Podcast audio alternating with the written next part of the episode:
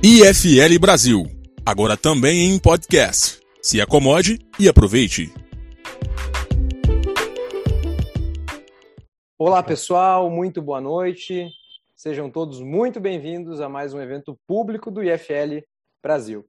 Eu sou Douglas Sandri, presidente do Instituto de Formação de Líderes de Brasília, e hoje nós recebemos aqui dois convidados ilustres. É com muita honra que eu estou aqui hoje para receber Salim Matar, fundador da Localiza, e um grande apoiador dos institutos liberais e de formação de líderes em todo o Brasil. E o Paulo Leme, ele que é professor residente de finanças da Universidade de Miami e chairman do Comitê Global de Alocação da XP. O Instituto de Formação de Líderes é uma associação sem fins lucrativos cuja missão é formar líderes em gestão empresarial, política e liberalismo comprometidos com um país mais livre. O IFL Brasil tem por missão promover a expansão, suportar a operação e estabilizar a rede de institutos de formação de líderes.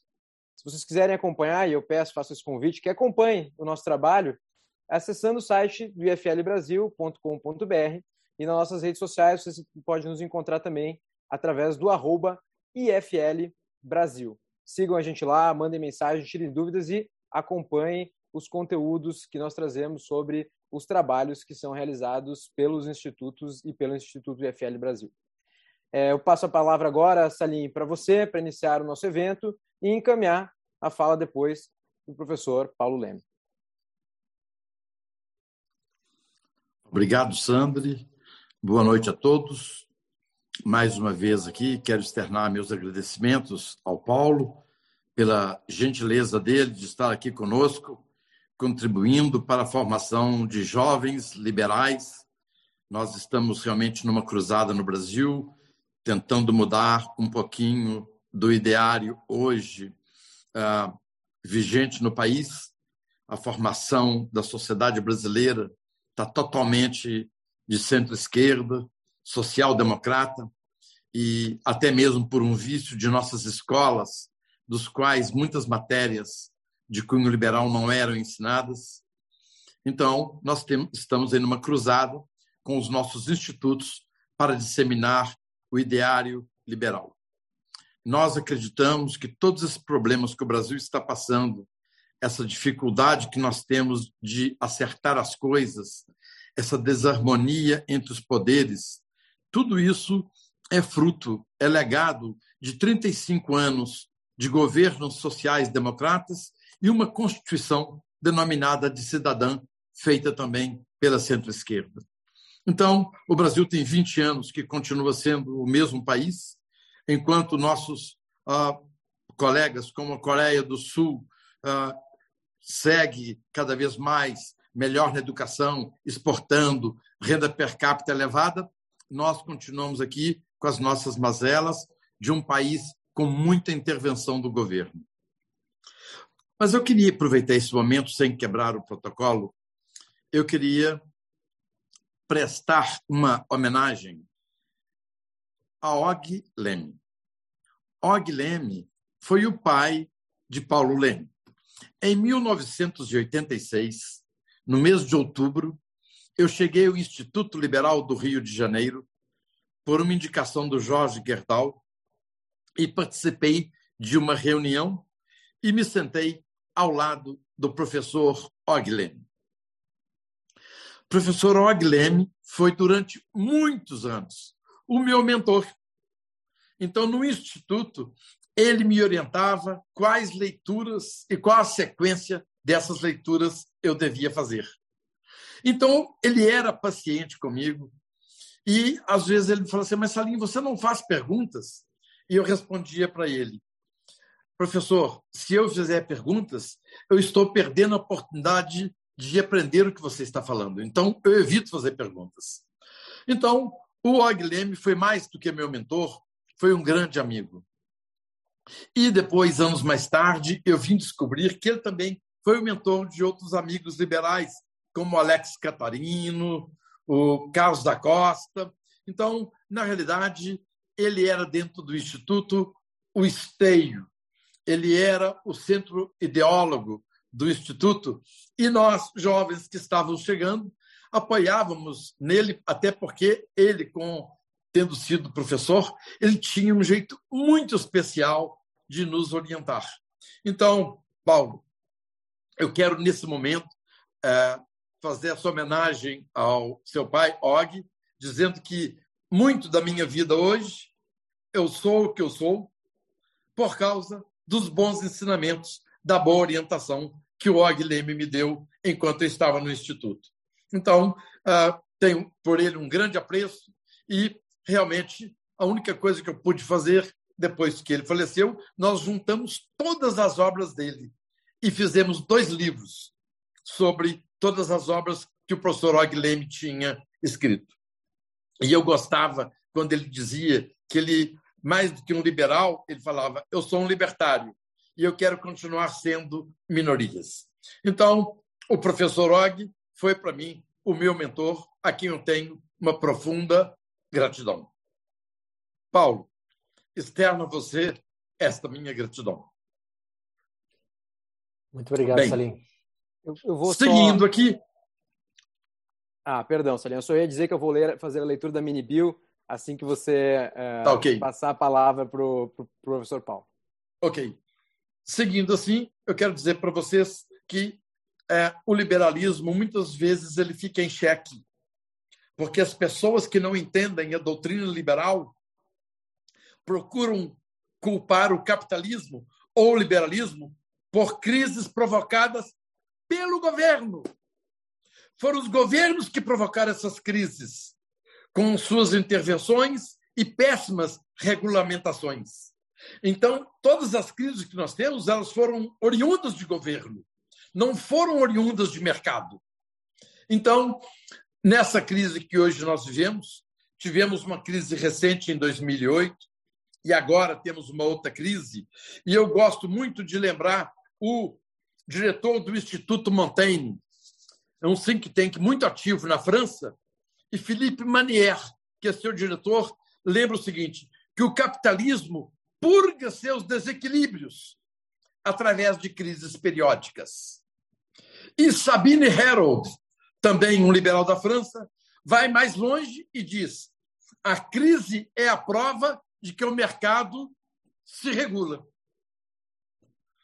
Então, faço apenas essa, esse preâmbulo para ouvirmos o nosso querido palestrante Paulo, e com isso termino minha apresentação. Sandra, obrigado. Muito obrigado, Salim. É, justa homenagem ao professor Og Leme, grande figura do liberalismo, que, graças ao bom trabalho do Instituto Liberal, nós, os institutos, conseguimos trabalhar é, e aprender bastante com o material e a obra que é, vasta que ele nos deixou. Eu também convido para que acesse o site do Instituto Liberal é, e o material produzido por lá. Eu passo aqui a leitura, professor da Bill, professor é, Paulo Carvalho Leme, é, que é um executivo que reside hoje é, nos Estados Unidos, né? Ele é professor residente da Universidade de Miami, uh, da Miami Herbert Business School, uh, onde ele ensina é, finança internacional, finanças corporativas, mercado financeiro e institucional, é, investimentos, macro trading da Latina, na América Latina desde 2018 em agosto. Desde 2020, o professor Paulo Leme se tornou uh, o chairman de alocações globais da XP.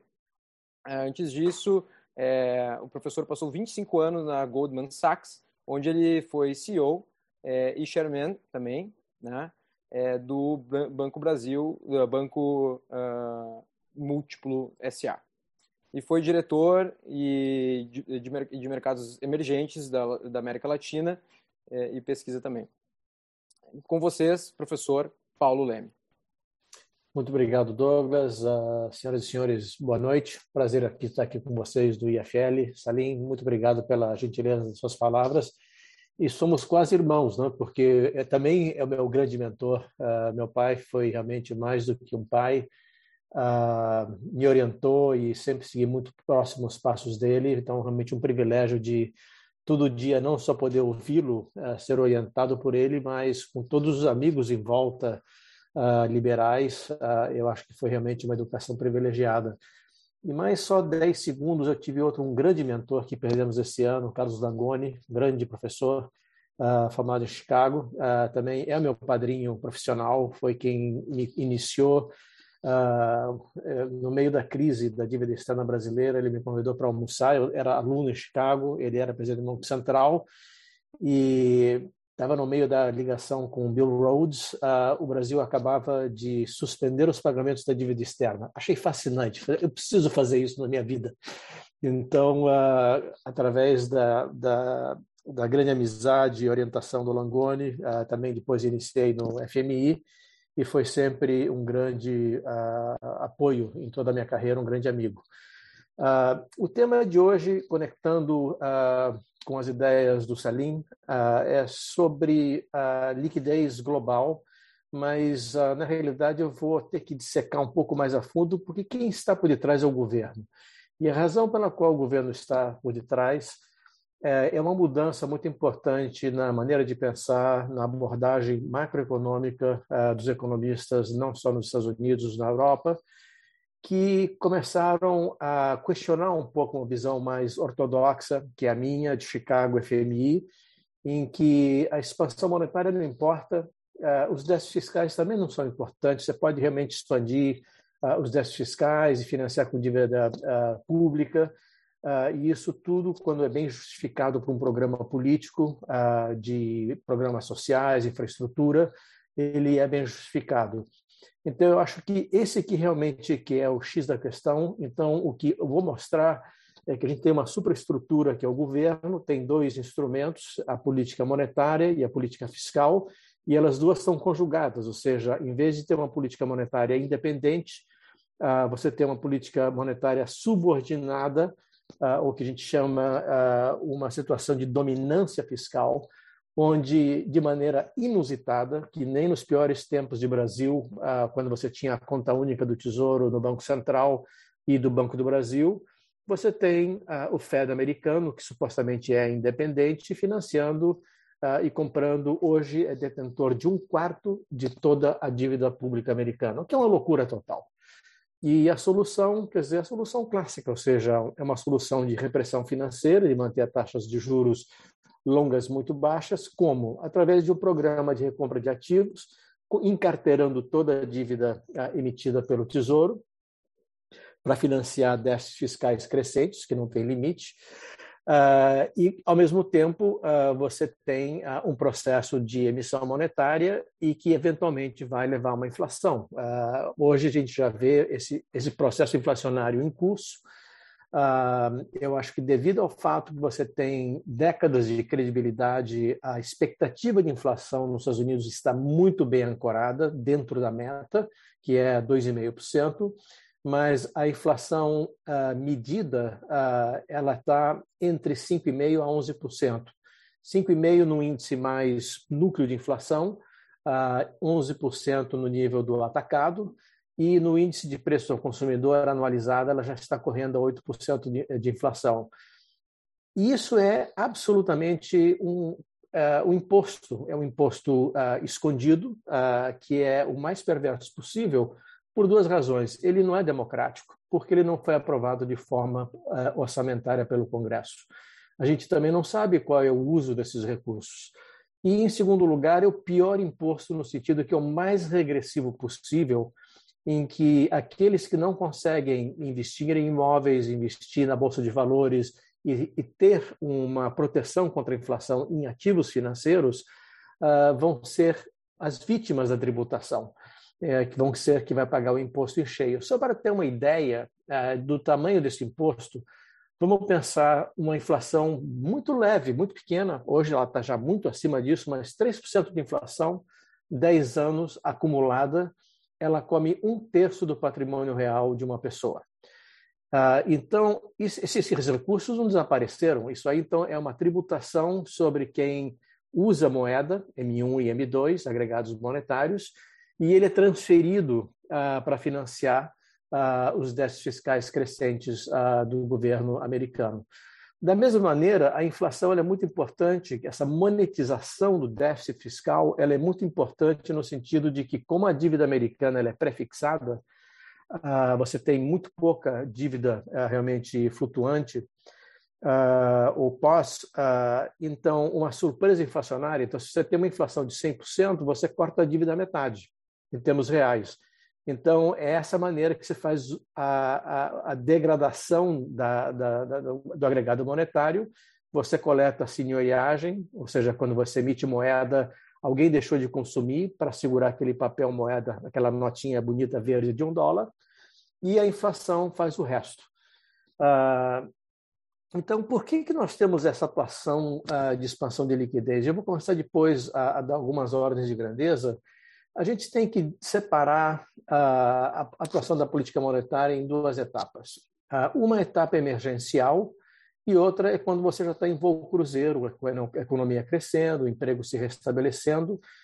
Em momentos de emergência, ou seja, uma situação de UTI, entra um paciente em estado crítico, que era exatamente o que ocorreu em março do ano passado, com o início da pandemia em que os mercados uh, financeiros não é que eles congelaram, eles deixaram de operar e você teve uh, uma o que a gente chama de de-risking, ou seja, uh, os investidores saíram de todos os ativos de risco e só queriam duas coisas: eles queriam títulos do Tesouro Americano, dólar e os mercados foram congelando um ao outro. Inclusive, o mercado mais líquido, que é o mercado equivalente ao CDI, que é o Fed Funds Market, ele não funcionava, ou seja, banco A não confiava no banco B, então você não tinha uma contrapartida de confiança de crédito, uh, e todos os instrumentos que lastreiam o CDI americano, Fed Funds, como commercial paper, uh, papéis de empresas, de bancos, de indústrias,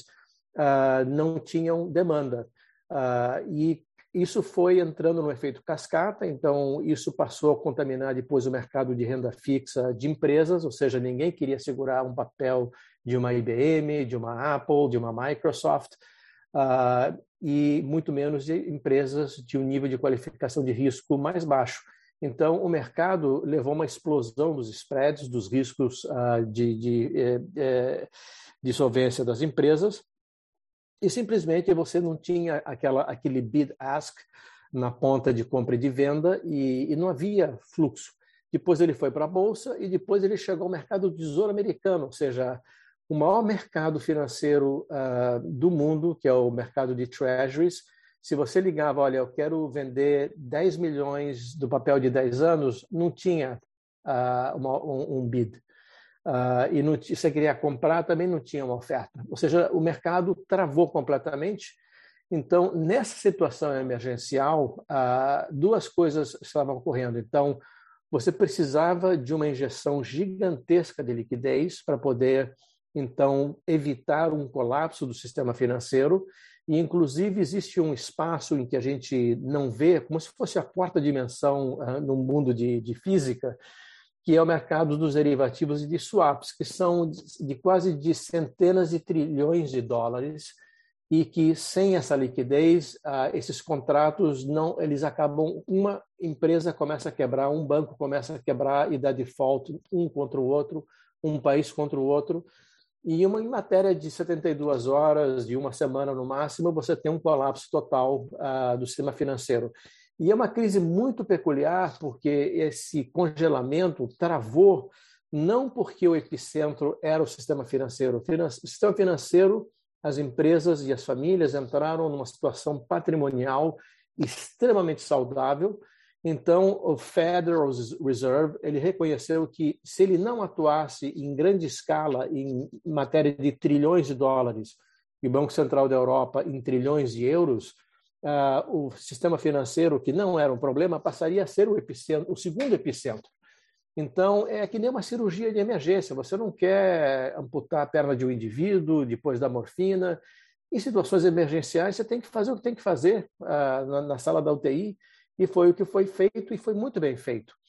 Da mesma maneira, é, houve uma, um comportamento que raramente se vê em economia, que foi visto durante a Grande Depressão uh, dos anos 29 e 30, que é a demanda precaucionária por moeda. Ou seja, quando você enfrenta uma situação, meu Deus, o que, que é o coronavírus? Será que eu vou perder meu emprego? Será que eu vou perder todo o meu patrimônio? Uh, e meus filhos e minha família? Então, essa incerteza ela leva uma fuga de ativos de risco para caixa. Então, você quer só ter caixa e você tem um colapso uh, do consumo privado e do investimento privado, porque você não sabe uh, o que quer dizer o coronavírus, você não sabe se vai ter vacina, se vai ter, você não sabe exatamente o que, que significa, se vai ser um ano, dois, cinco, dez, se é permanente, se é transitório. Então, a demanda global simplesmente uf, evaporou. Então, uh, se você não tivesse uma compensação, então, quando você pensa na macroeconomia, você tem a oferta agregada de bens e serviços e você tem a demanda agregada de bens e serviços, que encontram um equilíbrio de nível de PIB e de inflação. E como você teve esse colapso completo da demanda privada, o setor público entrou compensando exatamente dólar por dólar. Ou seja, para cada dólar que o setor privado deixou de gastar, o setor público entrou e gastou no seu lugar. E com isso evitou uh, duas coisas. Primeiro, que você tivesse um, um poço mais profundo nesse, nessa recessão em V, que foi muito rápida uh, em 2020. Ele abreviou uh, esse período de contração e diminuiu a, a intensidade dessa queda, desse colapso de atividade e de emprego também. Então, essa compensação, ah, quer dizer, saiu o setor privado de campo, entrou o setor público, mas é que nem um convidado ah, que chega na tua casa depois de uma semana, duas semanas, não se toca. Está na hora de sair, companheiro. Então, agora você já tem uma recuperação graças a, a novas intervenções, medicações, a, um trabalho excepcional dos, a, dos profissionais da área de saúde, da vacina. nós temos hoje ainda que estamos navegando uh, os desafios da, da, variante Delta, a gente está numa situação muito melhor do que estava há, há, um ano atrás, ou no início da crise, e o setor privado já voltou a consumir, já voltou a investir, e hoje as empresas, uh, seja nos Estados Unidos, seja na Europa, elas têm reportado uh, os melhores resultados das últimas décadas. Eu acho que tem que ir para trás 20 anos para poder encontrar não só a geração de lucro, crescimento da demanda, venda em volumes, eh, perspectivas de crescimento, formação bruta de capital fixo, ou seja, as empresas estão numa grande uh, situação, muito bem posicionadas. Da mesma maneira, você tem uh, os bancos também, não tiveram uma crise financeira, estão prontos para emprestar. Mas o que aconteceu então agora? Quer dizer, o problema é que o setor público faz lembrar muito, uh, na minha cabeça, para dar uma analogia com o Brasil, uh, 2028, que nós tivemos o Lula 1, o início do Lula 2, e se manteve uh, um certo grau de respeito à política monetária e fiscal, e não se conhecia os porões do BNDES. E como você teve o colapso do PIB e da, da atividade em 2008, eh, especificamente em outubro, você teve uma grande atuação do Banco Central, ah, uma grande expansão fiscal e, ao mesmo tempo, você descobriu uh, os bancos públicos, Banco do Brasil, BNDES, Caixa, como um instrumento de estímulo à demanda para poder compensar essa queda da produção industrial, essa queda do PIB é, enorme que você teve, e com isso abreviou uma crise que poderia ter sido de anos, ela durou dois trimestres, só que exatamente igual ao governo americano e o europeu hoje, ele descobriu uh, o que não deveria ter descoberto. Ele encontrou o segredo do cofre, abriu e encontrou uma receita. Ele gosta de gastar.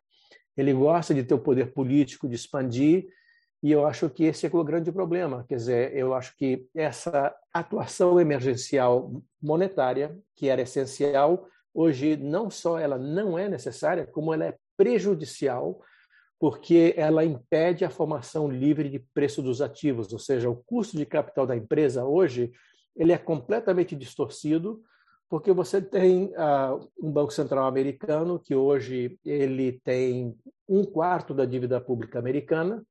Uh, se há uma pressão para que as taxas de juros e com isso a estrutura termo de taxa de juros suba, ele vai e compra mais treasuries, ele compra hipotecas e com isso ele mantém as taxas longas de juros muito baixas. E aí você liga com a coisa fiscal, faz sentido, porque você está tendo um aumento de gastos gigantesco, os Estados Unidos têm uma base tributária muito baixa, muito pobre, muito pequena comparado com os países da OCDE.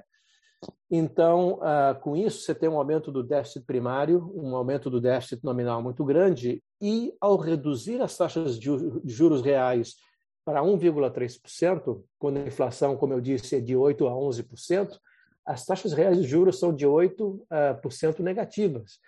Então, isso, quer dizer, quando você olha a equação de sustentabilidade da dívida pública como proporção do PIB, hoje ela está em volta de 110% do PIB para o Tesouro Americano, uh, quanto mais baixa ou negativa a taxa real de juros, maior o espaço fiscal que você tem para gastar, que foi exatamente o que o governo adorou e gostou. E depois de você ter os programas que eram o substituto da queda da demanda privada, hoje a demanda privada está em campo, está gastando. Então, o time não saiu de campo. Então, vamos tirar esse time fiscal de campo porque uh, você agora tem um total entre o que foi gasto no ano passado, então agora estou falando nos Estados Unidos, e que o governo Biden planeja gastar nos próximos 10 anos com programas, chama-se de infraestrutura, mas infraestrutura são só 500 uh, ah, bilhões, e um total que chega acima de 4 trilhões de dólares.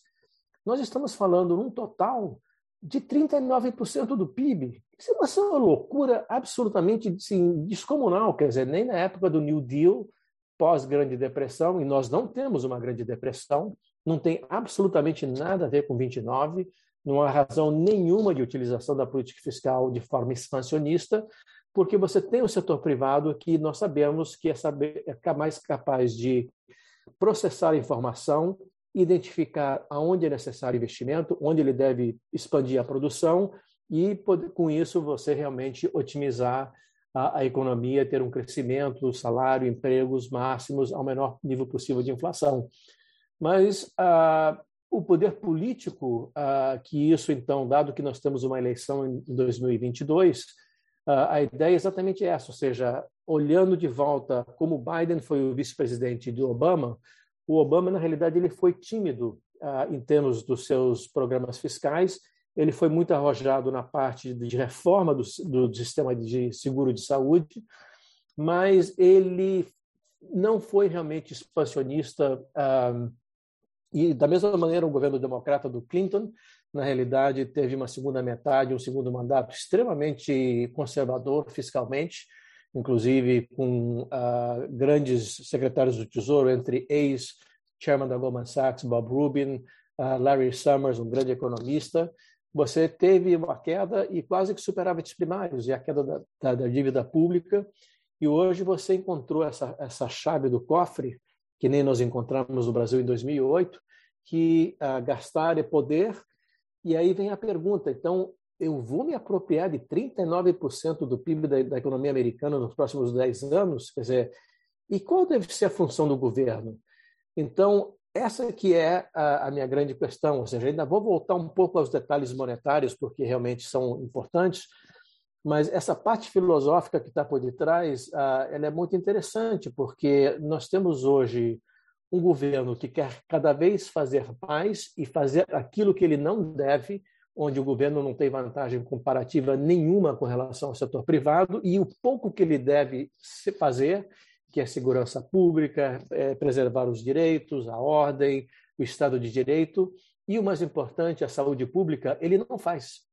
Então, ele quer fazer tudo, e o que pouco que deveria fazer, então, por exemplo, orientar a população no início uh, da pandemia, não orientou Uh, por exemplo, hoje já era claro, há um, dois meses atrás, que essas vacinas ela têm um decaimento de, de imunização muito rápida, de seis a oito meses, e já estava muito claro que Pfizer e Moderna iam ter que trazer uh, uma terceira dose que chama-se de booster shot. E o governo, inclusive, sem falar nada. Uh, e aí você tem uma situação em que o governo tem o direito, como o próprio Adam Smith, na, no seu livro Riqueza das Nações, ele encontra três motivos para poder justificar uma presença do governo, né? ordem pública, monopólio do poder, manter as regras do jogo e evitar que você não esteja em desvantagem, ou seja, eu exercer a minha liberdade não pode ser em detrimento do terceiro. Então, eu entrar numa sala de aula sem ter tomado a vacina e sem usar máscara, isso, esse direito que eu tenho, essa liberdade de escolha que eu tenho, ela termina quando eu coloco em risco a vida uh, do meu aluno, uh, do meu colega da faculdade. Então, e o governo se omitiu, inclusive até em alguns estados, como no caso da Flórida, o governador proibiu que você obrigasse os professores e os alunos a usarem máscara. Uma loucura total, ou seja, no pico da, da pandemia, da onda da variante Delta, com a reabertura das escolas semana que vem, nas próximas duas semanas, o que você vai ter é uma explosão e, e em vez de tornar uh, a vacinação obrigatória, uh, não. Uh, então, eu acho assim que todo mundo tem o direito de escolher. Tem a liberdade de escolher. Você não quer se vacinar, não quer usar máscara. Eu acho que a gente tem que respeitar esse direito. Mas fique em casa, ouve a aula online, não vá para a sala de aula expor seus colegas e, inclusive, ser um vetor de transmissão que vai levar uma nova variante e que vai prolongar muito mais ainda o custo econômico. Então, essa aqui é, é, é, é, esse aqui é o paradoxo, quer dizer, que naquilo que ele deveria fazer, o governo não faz, falha, se omite, e aquilo que ele não deve fazer, que o setor privado tem vantagem comparativa de fazer, ele quer esse plano grandioso de expansão de gastos públicos. Então, o que, que vem ocorrendo agora uh, com a economia americana? Bom, ela se recuperou, uh, tivemos um crescimento de 6,5% uh, no trimestre passado, no segundo tri de, de, deste ano, e você tem já hoje o indivíduo, ele está um pouco mais confiante, ele voltou a consumir, ele voltou a gastar, portanto, a sua demanda por moeda caiu. Então, aquela demanda precaucionária, ele encarterou 2 trilhões de dólares, e quando você tem essa situação, essa liquidez que foi injetada no ano passado, o excesso de oferta monetária encontrava uma contrapartida idêntica de excesso de demanda monetária por razões precaucionárias. Mas hoje já não existe. Então, a demanda por moeda caiu, você tem um excesso de expansão monetária, porque o Fed continua, não só ele cresceu a base monetária praticamente de 6% do PIB ela chega quase, quase que a 30%. Ela, eles quintuplicaram a base monetária nos Estados Unidos, comparado com uma base monetária de 5%, ou seja, ela é seis vezes maior do que a base monetária brasileira. E esse, esse excesso de oferta monetária ele tem que ser excesso de demanda por alguma coisa. Como não há excesso de demanda por moeda, ele se traduz, então, no excesso de demanda por ativos financeiros, por isso que a Bolsa subiu 100% e também excesso de demanda por imóveis. Então, você, você tem uma situação que os preços de apartamentos, casas nas boas regiões estão subindo 30%, 40%, 50%, 60%. Então, acaba acontecendo é que você tem uma inflação ah, em preços de ativos e que é exatamente aquele consumidor que você queria ajudar, aquela família que queria comprar sua primeira casa. Sim, as hipotecas estão baixas, mas dado que o valor das casas é muito maior, o efeito taxa baixa versus o valor de casa muito maior, não cabe mais no orçamento familiar quando a sua renda real está sendo destruída pela inflação crescente americana. Então, essa que é a minha grande preocupação. E só para dar alguns números, a expansão da base monetária hoje nos Estados Unidos ela chegou a 50% em termos reais quando na Argentina, um país de alta inflação, ela é somente de 36%.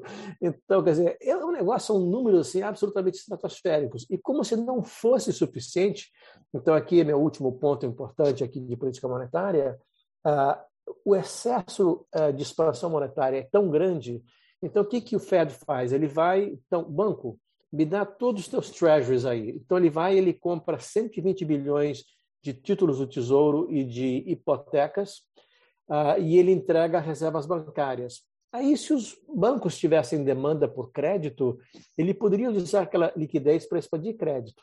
Mas o setor privado está repagando dívidas, as empresas estão prepagando a dívida, as empresas estão recomprando ações.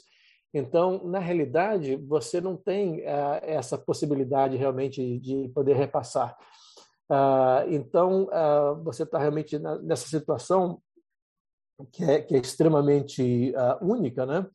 em que os bancos ficam com essa, esse excesso de reserva, e então ele vai para o Fed Funds Market, para o CDI americano, e ele tenta vender aquela liquidez que é de 1,2 trilhões só esse ano.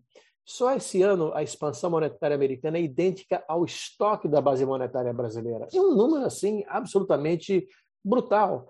Uh, então, o que, que ele tem que fazer? Ele tem que sair absorvendo de volta essa liquidez, e essa aqui é a coisa mais paradoxal. Então, uh, o Fed tem que esterilizar aquela reserva bancária que ele injetou, e então ele faz operações compromissadas. Ele vai, então, banco, me dá liquidez de volta e eu te dou como colateral o tesouro. Então, ele volta a devolver o, tesouro, o, o título do tesouro para os bancos numa compromissada de 24 horas de um dia, e você vê que excesso de oferta monetária é tão grande que é, o tamanho das operações compromissadas é idêntico à expansão adicional de base monetária para qual não há demanda.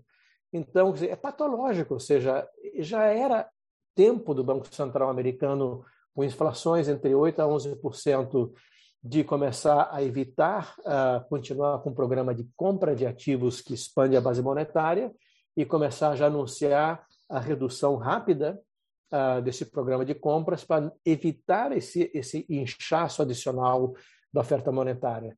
E, da mesma forma, uh, seria muito importante que o governo e que o Congresso tivesse um auditasse de forma muito mais cautelosa os programas adicionais de gastos públicos, porque o tamanho da dívida pública americana hoje é insustentável. Os Estados Unidos têm um problema parecido com o brasileiro, ele nasce, entra na crise com déficit estrutural da Previdência e do sistema de saúde pública do Medicare, de 5,3% de déficit primário, e quando você coloca 39% do PIB em 10 anos, você sabe que o déficit vai explodir e a dívida entra em trajetória explosiva, ou seja, a própria Comissão de Orçamento do Congresso americano estimou que em 10 anos a gente vai entre dobrar ou aumentar até três vezes o estoque da dívida pública, uh, para o qual, obviamente, você precisa combinar com o governo chinês, uh, russo e japonês, eu acho que não vai ter demanda, então com isso você vai realmente levar a um problema de inflação. Então eu vejo uma condução extremamente uh, arriscada, numa situação econômica, econômica hoje que é muito boa a nível mundial, dos Estados Unidos, Europa, a nível de recuperação econômica global.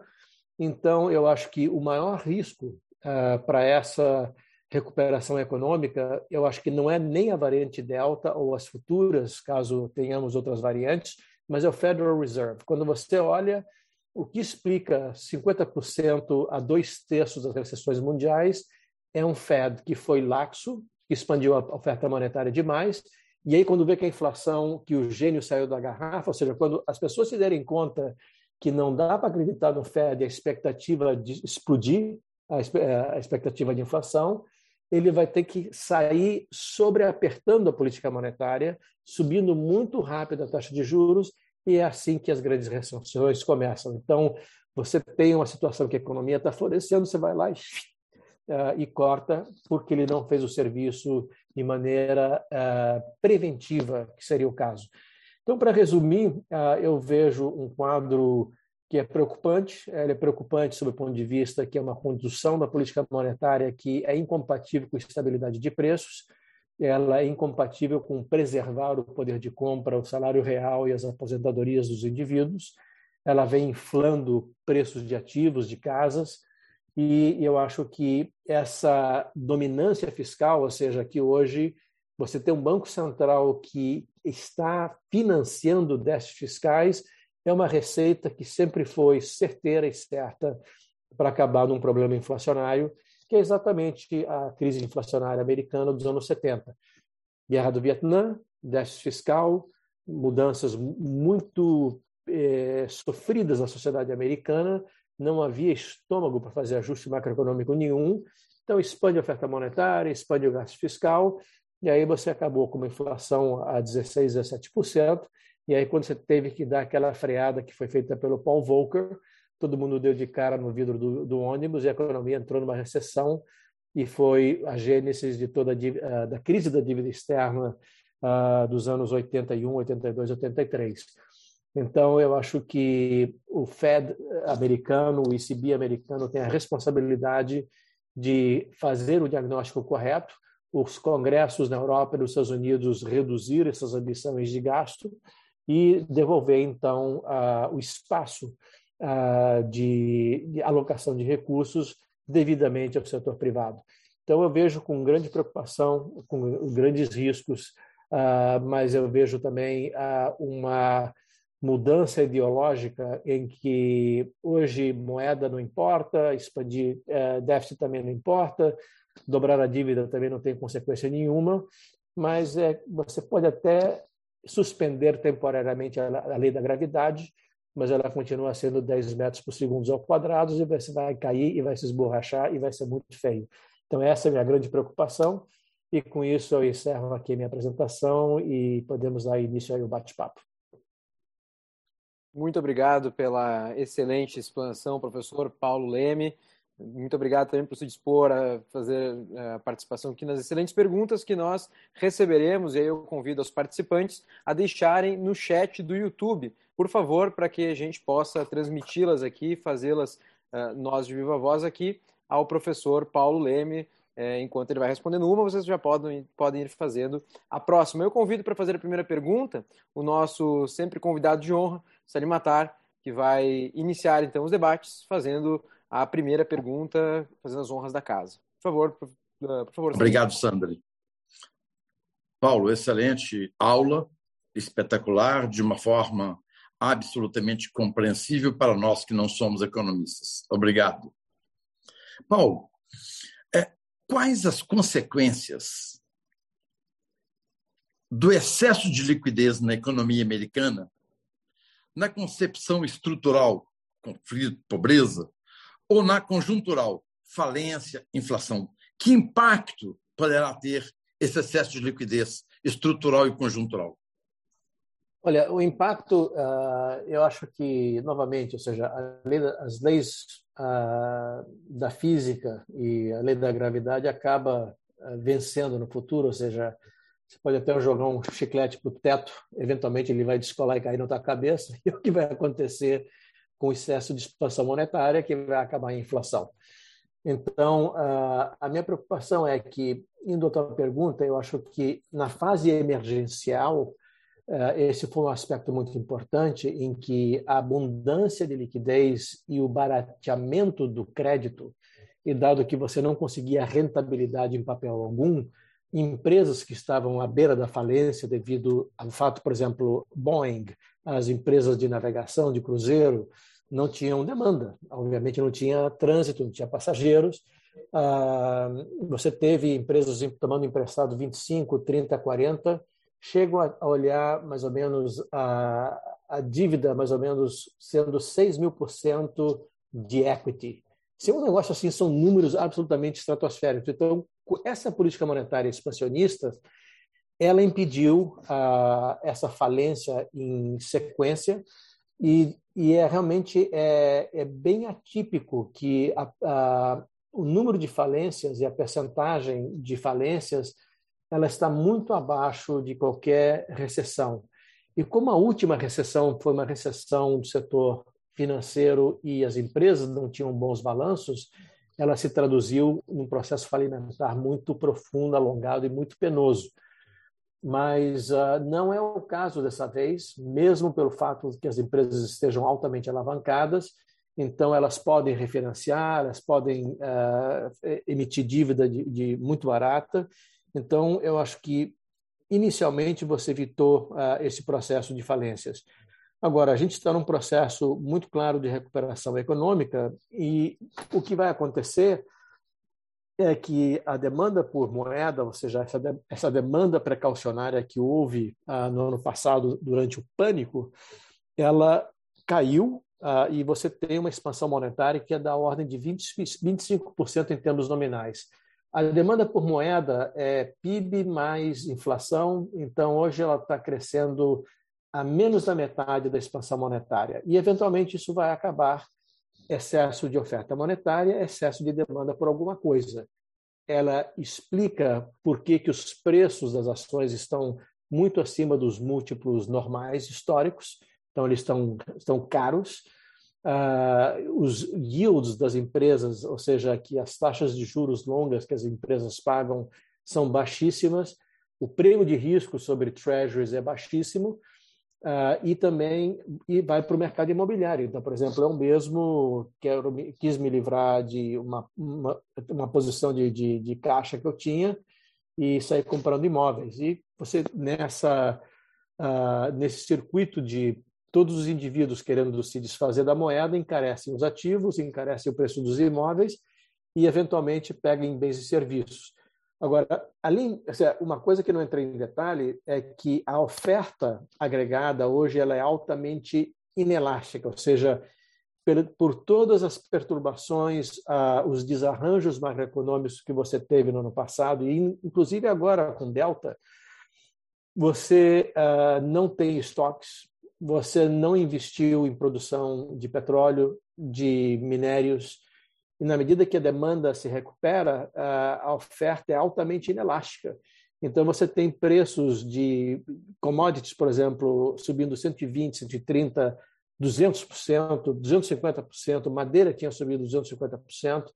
Então, você tem uma inflação de atacado que hoje já está em 11%, e, e na medida que o setor privado continua expandindo a demanda e o setor público entra enchendo mais gasolina no fogo, esse negócio, quer dizer, a, oferta é altamente inelástica, os preços vão subir muito rápido. Então, esse que é o risco, Salim, que eu vejo, é que é, o problema com a inflação é que ela depende de, do meu comportamento e do teu comportamento. Enquanto nós dois conversamos, olha, eu não estou gostando do negócio, mas acho que o Fed garante que vai manter a inflação em 2,5%. Mas na hora que você deixa de acreditar no Fed, e nós temos um Fed que é extremamente heterodoxo, muito frouxo, você vai para ativos. Então, eu prefiro hoje muito mais ter ações da Microsoft e da Apple uh, do que ter Treasury Bills uh, ou títulos do governo americano na minha carteira ou ca caixa, nem pensar. Uh, como eu disse, ou seja, uma inflação acumulada em 10 anos de 100% destrói, cai a metade do teu patrimônio real então, uh, eu acho que a gente está num limiar, a gente nunca sabe, como economista, o que, que vai virar uh, um processo de inflação crescente a um processo de inflação aberto. E isso demorou muito para acontecer nos anos 70 nos Estados Unidos, mas quando aconteceu foram 15 anos fora de controle. Então, uh, você não quer chegar exatamente nesse limiar porque uma vez que você perfurou esse limiar, você não, não consegue voltar mais. E eu acho que é um risco que, na minha maneira de ver, é, é um erro técnico extremamente grave, mas eu acho que é uma decisão política mais grave ainda do governo americano e do europeu também. Muito obrigado, professor. Temos aqui é, uma pergunta de também professor, professor, eh, professor Edil Guimarães completando 50 anos do fim do acordo de Bretton Woods, é, como o senhor vê o futuro das moedas? Existe alguma chance de retornarmos ao padrão ouro ou de passarmos a outras mercadorias como o lastro para moedas, é, como alternativa aí à forma com que se conduz a política monetária, professor? Olha, isso é uma excelente pergunta. Ah, eu acho que na medida que você tenha transações, ah, você precisa da moeda por motivos de transação, por motivos de poupança, por motivos de manter uma unidade de conta. E então você pode até alterar a modalidade e mudar o lastro, mas uh, eu acho que o, o, a função da moeda ela vai continuar uh, prevalecendo e ainda é muito difícil de você ter uh, o euro com uma situação fiscal muito mais delicada e a China com uma moeda que não é conversível, ou seja, ele tem restrições na entrada e saída de capitais, você não pode querer pretender ser uma, um padrão de reserva internacional não tendo uma moeda conversível. Então, você passa a ser conversível e depois a gente conversa. Então, eu acho que, mesmo que você tenha todos esses riscos, ainda você tem um monopólio, um poder muito grande do dólar como unidade de conta, como padrão monetário, Uh, eu só espero que você tenha uma mudança uh, comportamento do Fed e você vê dentro do Federal Reserve, ou seja, quando você olha o Copom americano, o FONC, uh, você vê diretores que estão apavorados, que nem eu, ou seja, isso aqui é uma loucura total, não pode acabar bem. E, eventualmente, eu espero que você tenha uma pressão uh, de um centro de, de, inteligência muito forte dentro do Fed, que acabe prevalecendo as razões políticas e volte a controlar a, a expansão monetária, e com isso você ter uma certa ordem. Dentro da tua pergunta também tem uma evolução uh, das moedas digitais. Eu acho que uh, blockchain é uma tecnologia que veio para ficar e eu acho que você vai ter uma evolução como você teve de, de ouro para papel moeda, para uh, cheques, depois cartões de crédito, ou seja, você vai acabar evoluindo por uh, para uma moeda digital, uh, mas emitida por bancos centrais. Eu não acredito que você tenha uma viabilidade nas moedas digitais de hoje. E, e, eu acho que os bancos centrais têm dificuldades técnicas muito grandes mas o mesmo Brasil, acho que com o presidente Roberto Campos, tem feito grandes avanços uh, em, em procurar desenvolver uma moeda digital, uh, um real digital, e eu acho que a próxima etapa seria o, o banco uh, Bank for International Settlements, o BIS, em conjunto com o Fed americano e com o Banco Central Europeu, com o Banco Central do Japão, uh, emitirem uma, moedas digitais. Eu acho que aí uh, é o nosso futuro. Mas antes de chegar no futuro, você tem que preservar a credibilidade do dólar uh, e ela está sendo posta em risco. Obrigado, professor. Aqui eu tenho duas perguntas que se correlacionam, então uh, peço que continue fazendo a pergunta no chat aqui do YouTube. Agradeço pelas perguntas. Chegou aqui uma pergunta do João Fernando Rossi Mazzoni, que também se relaciona com a pergunta uh, do Célio Fonseca. É, eu passo a ler do João aqui. Excelente palestra, professor. Deixa a minha dúvida. No caso específico do Brasil, houve descuido por parte do Bacen na manutenção da taxa de câmbio devido à demora em aumentar a Selic? E aí, aqui uma pergunta que se relaciona a essa, eu acho melhor fazer em bloco aqui, é do Célio. Como você vê a condução da política fiscal no Brasil? Uh, bom, uh, são, obrigado pelas perguntas. Uh, é um tema bastante extenso eu acho que em matéria fiscal e monetária, ou seja, dado o precipício em que a gente caiu em março do ano passado, uh, para evitar uh, o desconhecido, uh, se justificava uma intervenção de grande escala, tanto do Banco Central, e foi feita, e foi muito bem feita, ao ponto de que você não teve o processo falimentar ou de calote de dívida aos bancos. Uh, e também uh, você precisava ter uma, uma, redução importante da taxa de juros, dado que você tinha um colapso total uh, da atividade econômica e havia uma demanda por moeda transacional e precaucionária. E da mesma forma, eu acho que havia uma justificativa macroeconômica bem keynesiana de ter uma intervenção fiscal, mas fica minha dúvida se ela foi excessiva e, em segundo lugar, foi mal direcionada, ou seja, utilização de recursos públicos quando você tinha problemas hospitalares, não tinha um processo de uma política de saúde pública que pudesse atender e evitar o drama que nós tivemos desnecessariamente com relação à pandemia no Brasil. Então, eu acho que havia uma justificativa técnica, mas eu questiono o direcionamento desses recursos especialmente que, por exemplo, um atleta com varizes, você dá adrenalina no coração, ele vai correr 100 metros e depois ele colapsa, ou seja, é, a gente não tinha uma base sólida fiscal para fazer esse tipo de experimento ah, e hoje estamos pagando a conta na medida que a gente entra num ano eleitoral em 2022, a gente tinha estabilizado a, confiança na parte fiscal e ela volta a se desancorar com todo o ruído que existe uh, em relação à política fiscal. E em relação, será que uh, não tardamos muito ao uh, voltar a subir a taxa de juros? Bom, igual a toda a economia mundial, ou seja, o Brasil sofreu um choque de ofertas muito forte e que era bom ver se era transitório ou permanente. Então, Pode ser que tenha se atrasado um ou dois meses, mas eu acho que ele entrou de forma muito mais agressiva. Inclusive, eu acho que tem um trabalho intelectual muito mais uh, superior ao que eu vejo do Fed. Inclusive, até a primeira ata, quando você teve o primeiro aumento da Selic, foi exatamente ao primeiro ponto que eu fiz a nossa palestra, ou seja, hoje as condições excepcionais que nos levaram a reduzir a taxa de juros não existem mais e não há justificativa para manter uma política monetária excepcional com uma taxa de juros reais tão negativa e temos que voltar a reancorar expectativas de inflação. Será que foi um ou dois meses atrasados? Não sei, mas quando atuou, atuou.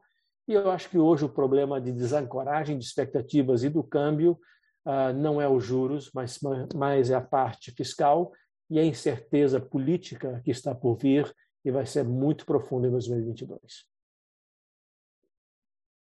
Muito obrigado, professor, pelas uh, respostas. Aqui temos mais perguntas que chegam repetindo pelo chat do YouTube. É, o uh, Joubert pergunta: é, como retirar do mercado americano o excesso de liquidez feito pelo Fed e qual será o melhor momento? Bom, uh, o momento já é hoje, ou seja, é, o paciente não precisa mais de muletas, ele não precisa mais de, uh, de, de, ter tratamento médico, de, de, remédios, ele já pode, já foi para casa, já está consumindo, investindo uh, e, e, e, está bem. Então, eu acho que já passou do ponto ideal a partir do qual o Fed já deveria ter iniciado um processo de terminar as compras de ativos, ou seja, antes de contrair a base monetária, ele tem que deixar de expandir. Então, nós temos, na realidade, um problema em duas etapas. Primeiro, ele tem que desarmar essa compra automática de treasuries e expansão de que equivale a mais ou menos 1,4 trilhões, que é equivalente a 21% de expansão da base monetária, ele tem que fazer esse anúncio que chama-se em inglês tapering, ou seja, reduzir esse programa de compras, e ele já está atrasado e vai atrasar mais ainda. E agora, com a justificativa da variante Delta, que o mercado está um pouco patinando, então talvez, uh, em vez de anunciar em setembro, talvez ele demore até outubro para anunciar o tapering, mas não para parar de comprar, ele vai só parar de comprar é, a partir de dezembro, de forma, é, num cronograma mensal. Ou seja, eu já pararia de, de, de comprar hoje. Uh, obviamente, você tem que preparar o mercado para esse grande susto. Uh, e a segunda etapa é a normalização da taxa de juros, né? ou seja, que chama-se o lift-off. Ou seja, hoje a taxa de juros de referência Selic americana é zero. Uh, a taxa real de juros hoje normal, se a inflação for 2%, a taxa nominal de juros nos Estados Unidos deveria ser 3%. Então, a gente tem que ir num processo de aperto de política monetária, mas antes de começar a apertar, para subir a taxa de juros para um nível real de 1%, você tem que deixar de expandir. E ele não quer deixar de expandir. Então, eu acho que tem um problema muito sério. Muito obrigado, professor. Temos mais uma pergunta aqui do Renan Braga. A economia brasileira voltou a, voltou a crescer junto com a inflação. Isso potencializou ainda mais o aumento de preços. O que fazer para combater a inflação sem desestimular o crescimento do mercado? Uh, não, é excelente pergunta. Uh, antes de mais nada, é, eu só gostaria de dar um pouquinho mais de precisão, ou seja, a causalidade é diferente, ou seja, o que você teve não foi uh, redução da taxa de juros a 2%, expansão de políticas de balanço do Banco Central e, portanto, inflação não. Você teve um choque de ofertas muito grande, uh, com preços de commodities uh, dobrando, e, junto com isso, pela falta de credibilidade e a falta de ancoragem fiscal, o câmbio desatrelou. Então, você multiplica uh, um aumento de preços, por exemplo, do minério de ferro, uh, do petróleo, multiplica por uma taxa de câmbio que foi de 5 para 6 e, e alguma coisa, você vê que então essa contaminação de choque de preços externos de commodities e agrícolas mais câmbio foi uma mistura muito tóxica que desancorou as expectativas de inflação que não são bem ancoradas dado a nossa memória, não é igual a do Fed americano, que pode fazer muita loucura antes de realmente desancorar. Uh, então, eu acho que o problema está muito mais na área fiscal uh, e toda a sinalização, apesar de alguns esforços heróicos da equipe econômica, tudo me leva a crer que num ano extremamente difícil e disputado, que serão as eleições do ano que vem, a política fiscal será utilizada na direção contrária, ou seja, em vez dela ser contracionista e buscar estabilizar a dívida PIB e reduzir o gasto do governo, você terá a expansão do gasto do governo, que vai desancorar as expectativas mais ainda. Você tem já as taxas longas acima de 10%, e com isso você poderá ter uma surpresa na taxa de câmbio, se não tivermos o terceiro candidato milagroso que evitará que vamos repetir as mesmas soluções políticas do passado. Então, eu acho que a gente tem que usar a política fiscal uh, e o Banco Central está fazendo o que pode, mas quando você tem esse descompasso de política fiscal muito expansionista, a compensação que você tem que fazer na parte monetária é muito grande e ela é perigosa, sim, de desacelerar. Mas eu acho que o grande risco para mim é perda de confiança uh, do animal spirits, uh, perda da, confiança do investidor estrangeiro, e com isso você tem um quadro de abortar essa recuperação econômica que a vê no Brasil, mas menos pela atuação do Banco Central e mais pela incerteza política e da expansão fiscal, que será uma subordinada ao cronograma político do ano que vem. Obrigado, professor. Temos aqui mais duas é, perguntas que se correla correlacionam de alguma maneira aqui. É, uma é do Castellini. É, nesse cenário desafiador, inflação, aumento de juros com queda de cotação dos ativos que estão inflacionados, inclusive imóveis, como o investidor deveria alocar seu portfólio de investimentos? É, eu não sei se o senhor pode atuar como assessor de investimento aqui, né? mas enfim, é, vamos ver como é que pode ser. A resposta é a Melanie Fernandes aqui. Como o anterior, né, relacionado de alguma maneira, os imóveis podem funcionar como um ativo de proteção contra a inflação? Ótimas perguntas. Eu acho que uh, não, eu não vou entrar em recomendações específicas, mas eu posso. É uma excelente pergunta porque volta exatamente à perversidade da taxa de juros negativas, ou seja, ela é um outro imposto e que é a tributação do poupador e um subsídio ao, credo, ao tomador de empréstimos. Então, quer dizer, é o devedor que é o governo, o devedor que são as empresas privadas que estão captando a taxas baixíssimas, em detrimento, uh, por exemplo, você vê fundos de pensão que não conseguem cumprir com suas metas atuariais porque não há ativos que tenham a rentabilidade, especialmente no espaço de renda fixa. As taxas de juros são negativas, 3, 4, 5, 6, 7, 8% negativos. Então, então, qual é a opção? Uh, então, nesse cenário em que você tem, em primeiro lugar, taxas de juros negativas, você sabe que em algum momento você vai ter um ciclo de aumento de juros, então é fatal para a renda fixa. Ou seja, você ficar em renda fixa, primeiro, você vai perder patrimônio pela inflação, e segundo, você vai ser atropelado, você nem vai ver o caminhão chegando, vai ser atropelado pelo aumento de juros, porque a convexidade dizer, e a duração de, da renda fixa de 9 anos a 10 anos, multiplicado por um aumento de juros, vamos dizer, de 2%, uh, por cento, equivale a, aí a uma perda de 15% a 20% uh, na, nas suas posições de renda fixa. Então, não há opção, ou seja, uh, nesse mundo de risco e retorno, uh, você tem uma redução da taxa livre de risco, que era positiva, para negativa. Então, a menos que você tome riscos absurdos e aceite volatilidade, você não tem como compensar essa queda do, do retorno esperado na tua carteira. Então, essa é a primeira grande consequência das taxas de juros negativas, além de tributar o poupador, é que ela empurra uh, o indivíduo a tomar riscos que é muito além do seu perfil. Por exemplo, uh, eu tenho, não sou jovem, apesar de uh, ter um espírito jovem, acredito, eu estaria numa fase típica em que minha carteira teria muito mais renda fixa, bônus do governo, do que ações que são altamente voláteis. E minha carteira hoje ela é praticamente só renda variável, porque é a única maneira que eu consigo exatamente ter retornos esperados que estão acima da inflação. Mas para chegar a esses retornos esperados de 8% a 10%, que é onde está a inflação, a minha volatilidade, que era de 6%, 7%, 8%, hoje ela é 26%. Então, eu estou muito pior porque, sim, para recuperar o retorno, eu me expus a um risco, quer dizer, que eu não devo estar exposto como uma pessoa da minha idade, porque eu não tenho a capacidade de mais 30 anos de poder recompor meu patrimônio. Então, quer dizer, ou a inflação vai comer pelo Banco Central, ou vou perder numa queda da bolsa de 35%, 40%.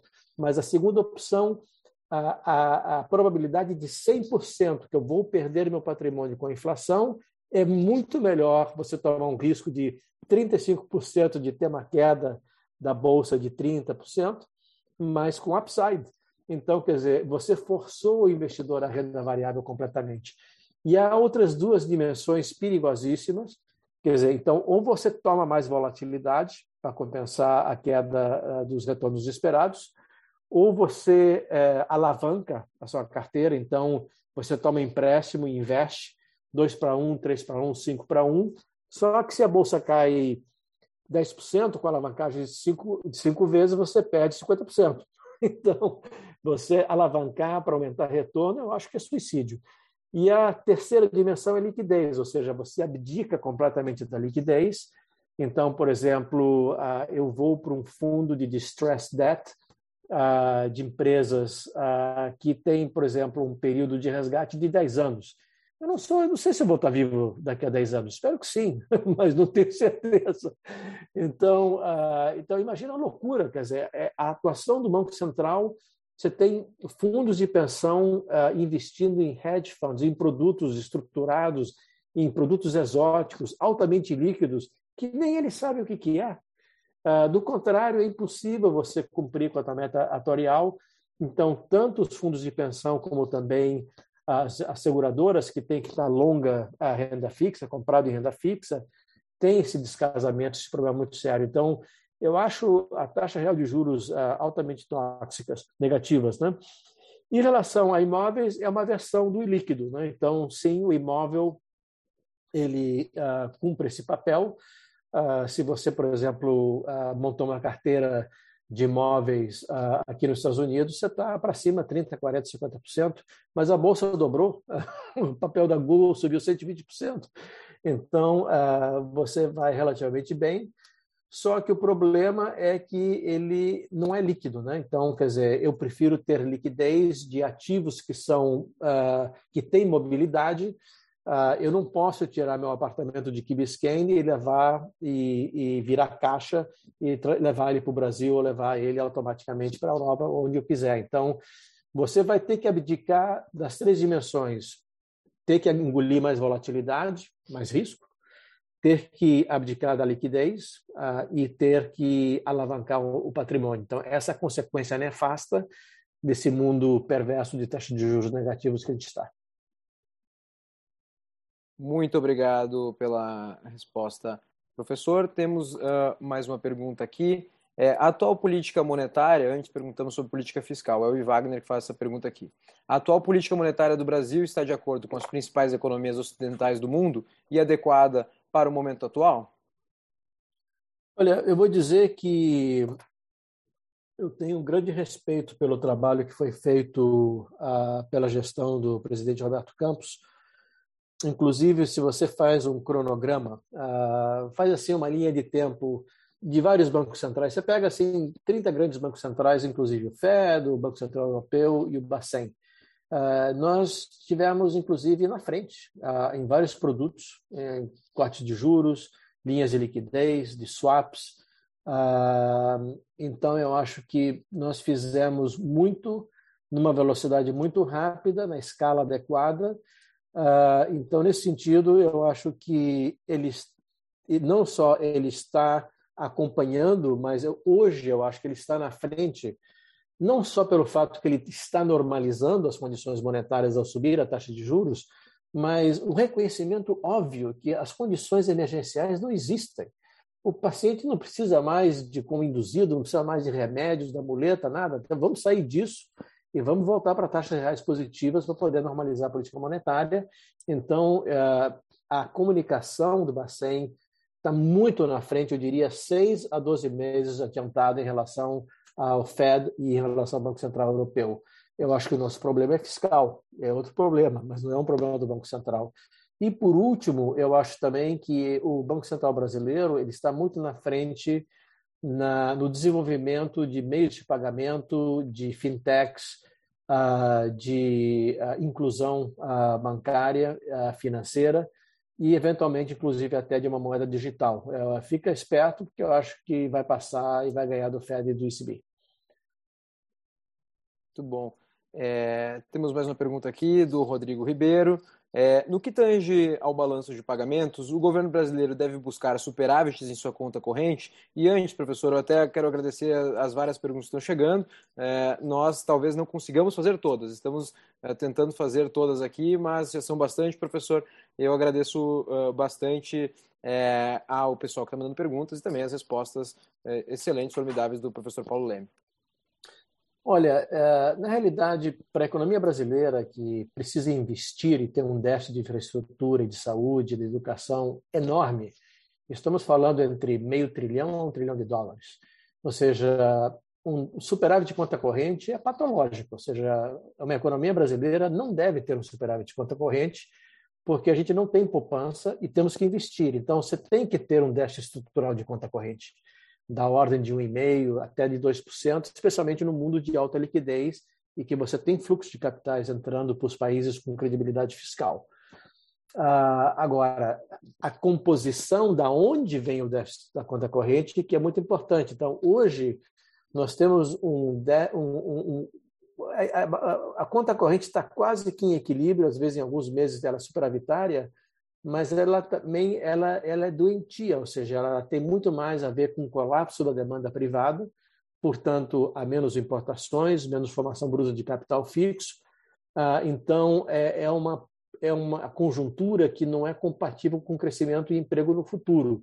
Ah, e, na realidade, você tem um setor privado compensando o déficit nominal, a despoupança pública, então você tem que estar sobrecompensando com uma queda do consumo e do investimento privado, que é altamente tóxico.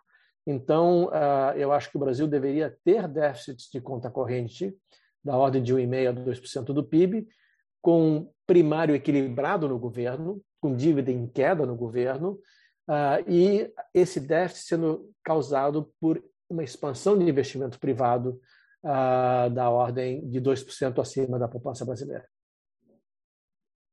Uh, o Fauzi Lage pergunta qual a visão do professor sobre um possível colapso das bolsas, considerando a negociação dos ativos muito acima dos seus múltiplos. Eu acho que uh, você teve duas situações em 2008, onde o epicentro era financeiro, se não caiu naquela época e eu estava no trading floor, era realmente, estivemos a 48 horas de uma destruição total. É, é, era destruição nuclear. A gente está muito longe disso. Ah, então, você tem ah, outra coisa diferente que a gente chama, você tem ah, ciclos de expansão, agora, obviamente, inflados por um alto grau de liquidez algumas uh, vários setores onde as, uh, as ações são caras com relação ao equilíbrio de longo prazo, mas quando você olha o prêmio de risco de equities da renda variável e subtrai o custo uh, do papel do Tesouro Americano, que chama-se do Equity Risk Premium, ele na realidade ele está de acordo com padrões normais. Então, a anomalia não é a bolsa, a anomalia é a renda fixa, o que está patológico são taxas de juros negativas, ou seja, o Treasury americano ele não pode estar tá em 1,3, ele tem que estar tá em 3, 3,5, 4, ou seja, hoje, quando você olha a estrutura tema da taxa de juros, você não é remunerado para tomar risco de prazo. Então, quer dizer, quando você vai para um ano, 10, 20, 30, quanto mais longo prazo, maior o prêmio de, de, de liquidez que você tem que pagar, não tem prêmio de liquidez. Ah, você tem que ter um prêmio de inflação, não tem prêmio de inflação tem que ter um prêmio de solvência fiscal, não tem prêmio de solvência fiscal. Por quê? Porque você tem uh, um, um, um Fed americano que ele é equivalente à, à atuação, o que o Fed faz, uh, ele é muito maior do que todos os fundos mútuos e de pensão, fundos de pensão uh, e de seguradoras americanas de compras de papéis de renda fixa. Então, quer dizer, você tem um problema muito maior uh, realmente no mercado de renda fixa, que é induzido por um erro de política macroeconômica. Agora, os ciclos econômicos, eu acho que sim, o grande risco é a barberagem do Fed. Se o Fed não iniciar agora o programa de parar com as compras de ativos e já em 2022 e dar o início do lift-off, de subir taxa de juros e voltarmos a ter taxas de juros positivas, você vai se atrasar, você vai correr o risco de inflação e quando ele olhar, ele já perdeu o trem. E vai ter que dar aquela freada descomunal, que é o que vai levar a uma recessão e que poderia levar a uma queda de bolsa. Então, o problema não é a bolsa, o problema não é o setor privado. Inclusive, você tem, quando você olha uh, os números da Google, da Microsoft, da Apple, é um negócio absolutamente inacreditável. Quer dizer, o, o custo marginal de produção de um bem digital é zero. Então, quer dizer, a margem desses caras é um negócio assim absolutamente estratosférico. Ah, então, eu acho que quando você olha o, o, a taxa de desconto artificialmente reduzida pelo, pela dívida americana, eu acho que você consegue explicar múltiplos de 22 vezes, porque o lucro ah, está crescendo ah, a um nível que consegue justificar e especialmente quando você tem a, a alternativa de não estar na bolsa, é fatal. Como eu disse, a probabilidade é de 100% que você vai perder muito dinheiro com a inflação. Então, eu acho assim, eu não vejo uh, um risco de um colapso da bolsa. Você pode ter essas correções de 5%, 10%, 12% que acontecem, especialmente quando você teve um, um ciclo tão intenso mas uh, eu acho que seria um, um, erro, somente um erro de política econômica feito pelo Fed colocaria em risco a, a bolsa uh, a nível mundial. Muito obrigado pelas respostas, professor Paulo Leme. Eu passo agora para o Salim Matar para que ele faça a sua pergunta final e agradeço pelas respostas até aqui e também aos nossos perguntadores. Eu agradeço por terem enviado perguntas. Me desculpo com aqueles que a gente, infelizmente, não teve tempo de responder todos. Infelizmente foram, quer dizer, felizmente foram muitas perguntas, né? E o nosso tempo é exíguo. Salim? Paulo, são duas perguntas. A primeira é o seguinte: se essa liquidez foi importante para fazer o crédito fluir, e esse desafio é o dinheiro chegar aos setores mais necessitados, mas deve ir tão longe a ponto de ajudar pessoas que perderam seus empregos e companhias que não têm clientes? Essa é a primeira pergunta. Emendando, o sistema bancário americano, após preocupações recentes sobre falta de liquidez, pode estar com um problema exatamente oposto: excesso de liquidez, oferta de caixa abundante. Como você vê a saída disso? Excelente pergunta, eh, Salim. Ah, eu acho que, em relação à liquidez, ou seja, eh, você tinha um problema de a possibilidade de ter um mau equilíbrio macroeconômico em que a demanda privada colapsava, os investimentos colapsavam, e que isso então, e devido à pandemia, empresas que outrora teriam sido viáveis, como a empresa de cruzeiros marítimos, restaurantes, alguns hotéis, uh, uh, passaram a ser inviáveis. Ou seja, eu acho que então essa injeção temporária de liquidez para poder ajudar é como se fosse uma, um colete salva-vidas para você conseguir nadar entre o barco que está afundando até o a, a, ao barco salva-vidas que chega e vai te salvar. Mas você empresas que não são viáveis, que estão hiper endividadas, não têm demanda, não têm receita, uh, e não tem perspectiva de crescimento e tem má gestão, eu acho que você tem que deixar quebrar. E eu acho que hoje a, a, a tendência é exatamente deixar uh, você uh, é, deixar o mercado realmente resolver esses problemas, mas uh, evitar realmente de sobreestender a liquidez para empresas e indivíduos que não são viáveis, né? Em relação ao sistema bancário, é exatamente o problema que eu tinha comentando, ou seja, como os bancos, o que está acontecendo é que os balanços da pessoa física e pessoa jurídica tão, são sólidos, que com essa liquidez o que, que ele faz? Ele pode repagar a dívida. Então, ah, na realidade, você não tem demanda por crédito. O crédito está contraindo, porque você está repagando em termos líquidos. Ah, então, você não tem um bid por.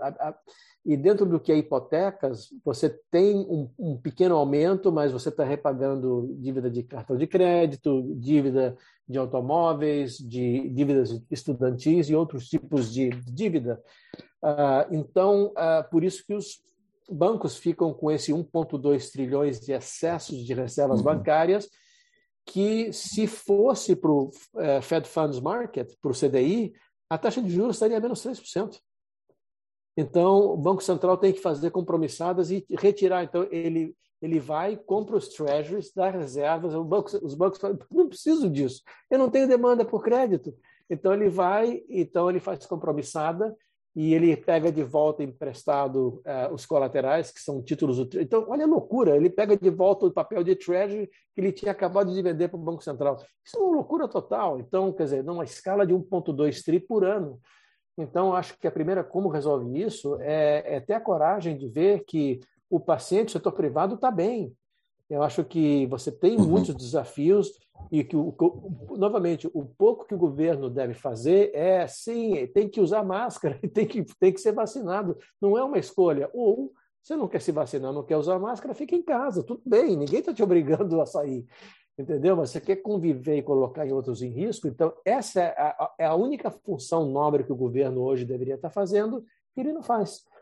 Ah, então, ah, eu acho que o Fed também tem que sair dessa loucura de, de, de, de, de comprar ativos e não é esperar até outubro para anunciar que a partir de dezembro ele vai reduzir. Não, ele tem que parar agora. Ah, então, essa seria a primeira etapa, mas eu acho que existe exatamente essa linha de pensamento que você tem um, uma dominância fiscal. Então, não é só porque o Fed uh, acredita que é bom ter a liquidez, mas não é porque a taxa real de juros negativa é a única que resolve o problema de excesso de endividamento e a subordinação da política monetária a um, uma política fiscal excessivamente expansionista que ainda quer ser mais expansionista. Então, o Fed está validando uma irresponsabilidade fiscal, em vez de ser, olha, esse é o problema seu, você que se vira no mercado de título. Mas eu não vou participar dessa loucura. Ou seja, você ter o Banco Central americano detentor de um quarto de toda a dívida pública americana, eu nunca vi nada igual. Então, quer dizer, isso é, eu acho que é uma anomalia, mas é exatamente uma linha de pensamento em que é, o nosso velho amigo Milton Friedman, ou seja, eu não sei, não, esse negócio de oferta monetária tem a ver com preço, esse negócio é meio de coisa de louco aí dos anos 70, dos anos 80. Então, a inflação não é um fenômeno monetário e ele é mágico. Não, a estabilidade de preço, é, é, essa aí é a credibilidade herdada de 30 anos de austeridade de um Banco Central crível que hoje se está colocando em risco e na hora que decolar a inflação, a expectativa de inflação não volta mais.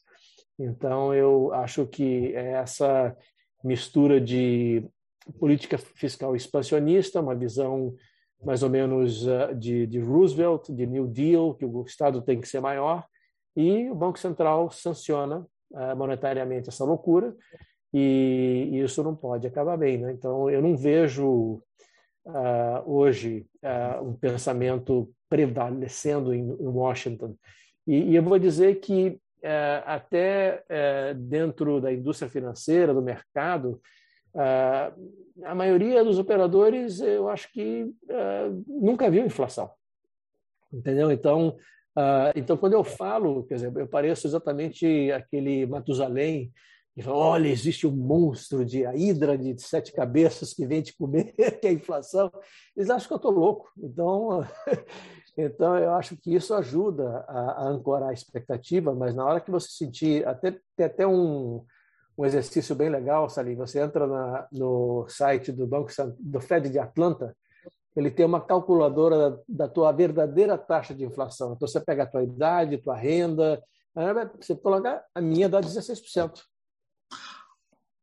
Entendeu? Então, quer dizer, é, então depende muito, quer dizer, a, a inflação divulgada é uma média uh, em diferentes regiões, diferentes estratos de renda e, e, e eu acho que ela está medida corretamente, mas uh, ela mede uma, uma, coisa que eu acho que hoje, ela na a inflação real hoje é muito maior do que está sendo divulgada pelo índice que o Fed segue, que é o PCE inflation. Eu acho que espero que eu esteja errado, mas uh, meus uh, reflexos monetaristas estão me deixando muito desconfortável ultimamente.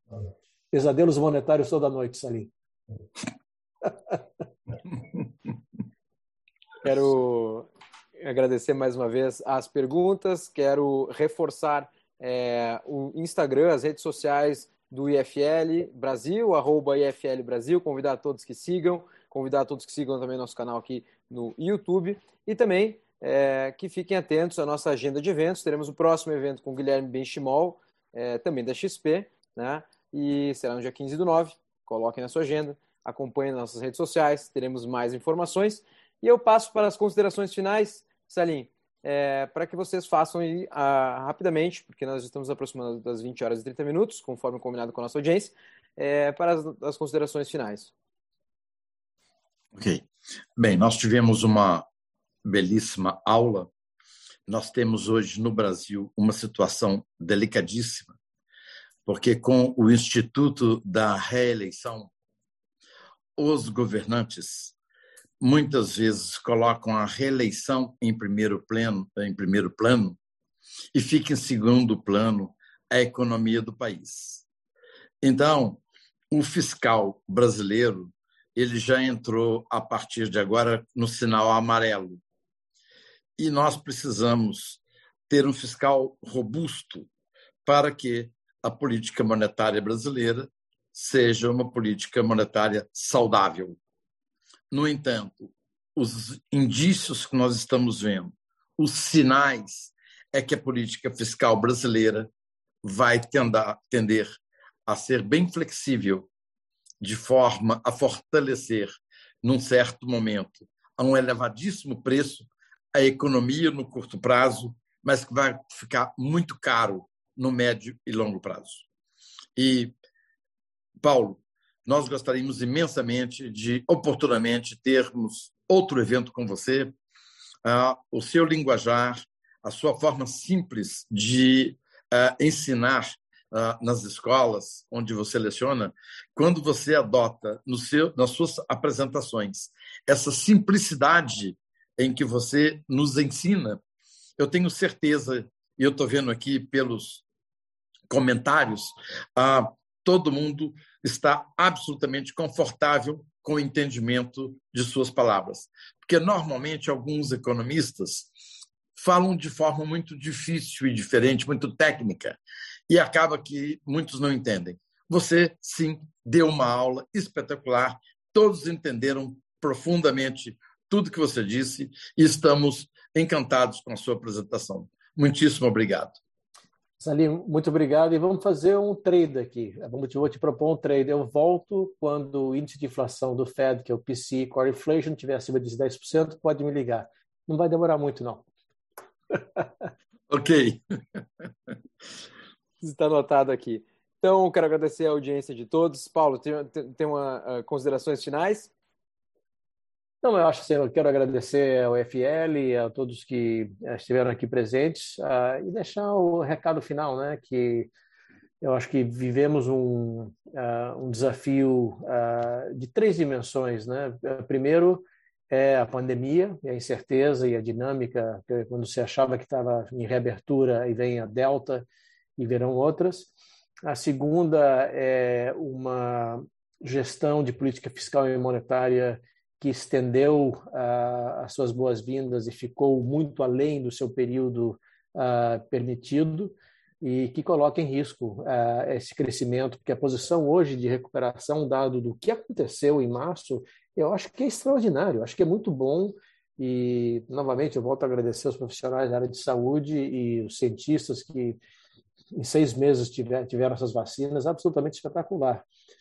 E, e a terceira, é, eu sinto realmente uma ruptura é, de representatividade política, que acho que é muito comum quando você tem essas revoluções tecnológicas. Eu acho que Corona acelerou é, esse projeto, esse processo de digitalização e de informática e de big data, e, e, há um descasamento entre os nossos representantes e o que eles buscam e os nossos anseios como cidadãos.